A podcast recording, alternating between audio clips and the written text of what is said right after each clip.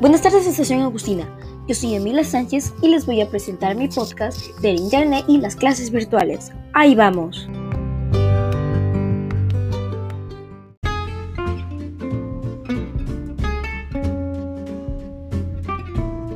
El Internet y las clases virtuales. Últimamente el Internet se ha vuelto muy importante, sobre todo para las clases, ya sean trabajos, reuniones o celebraciones que como no podemos estar juntos, lo utilizamos sobre todo en las clases virtuales, que es una forma de emplear conocimientos, de aprender muchas cosas y eso implica, por ejemplo, usar nuevas plataformas como en el caso de la OpenLMS, Drive, Gmail, pero también eso nos puede tomar cosas negativas, como por ejemplo distraernos demasiado.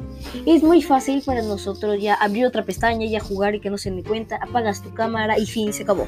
Pero eso puede generar demasiados problemas. Por ejemplo, en las clases, cuando te toman asistencia y no, no prendes tu cámara, a veces te toman como que has faltado porque no has prendido tu cámara o porque no estás atento y cuando te preguntan no respondes o sales de la llamada.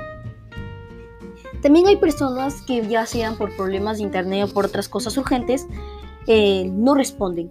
Eso sí es normal porque pueden ocasionar, eh, hay muchos problemas o pueden, o pueden suceder cosas que ni siquiera sabíamos, que, que ni siquiera habíamos planeado. Y eso genera que apagamos las cámaras, por ejemplo, pararte, ir a comer un pan cuando estás en el receso o irte al baño. Pero si tú no avisas al profesor, él puede pensar de que no estás, eh, no estás prestando atención en clase y que has apagado la cámara para estar jugando y que no respondes tu pregunta y eso genere que te saques la nota mínima que C. Pero no solamente eso, sino que por estar distraído vas a perder la confianza de tus padres y también te van a dar una regañada de la buena. Otra cosa que también eh, está sucediendo es que muchas personas prefieren la presencialidad que la virtualidad por ejemplo, yo prefiero más la presencialidad que la virtualidad. Diga, a mí yo prefería mucho los deportes y no me gustaba estar en casa porque me aburría. Y la necesidad de estar en casa aburrida era que me generaba mucha ansiedad estar en el internet, jugar otra cosa, o jugar con mis padres porque me aburría mucho. Y como yo estoy en Boily, siempre mejoraba mis boleos, mis recepciones y otras cosas. Consejos para clases virtuales efectivas.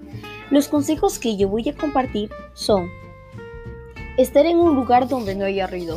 Ese es usualmente el consejo que más me funciona a mí, aunque a veces como tengo hermanos eh, es un poco imposible, por así decirlo. Pero también me ayuda mucho no temer preguntar, porque yo siempre soy muy preguntona, siempre hablo mucho y genero de que no levante la mano a veces para participar, aunque supongo que es muy bueno participar, ya que si hay algo que no entendiste, le puedes decir al profesor, porque cuando hay examen de repente justo te tocó la parte que no entendiste y ya no puedes preguntar porque está haciendo una actividad evaluada.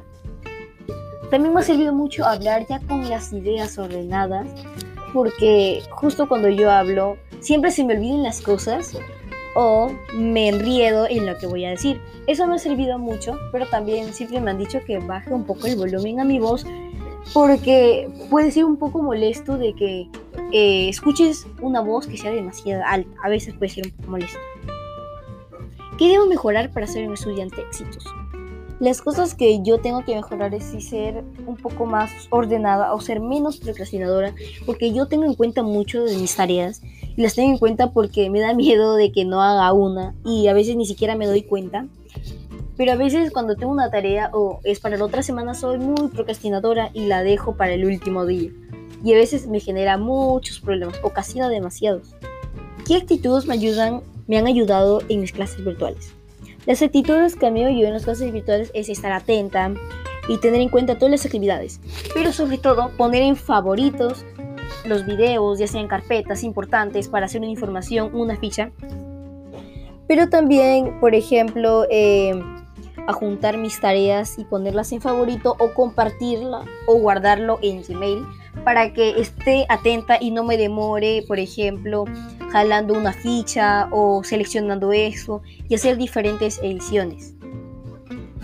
Últimamente nos hemos vuelto ya más expertos con estas cosas y profesores para nuestros padres, pero aún así hay muchas cosas más que aprender y emplear muchos conocimientos. A mí me gustan las clases virtuales, pero sinceramente yo prefiero las presenciales, ya que no te distraías mucho. Y a mí me gustaba mucho socializar con las demás personas, me gustaba mucho ir a los laboratorios, al campo de fútbol, al coliseo, que para mí era muy hermoso. Y ahí compartíamos y jugábamos con otros colegios y eso nos hacía eh, compartir nuestras diferentes maneras de pensar.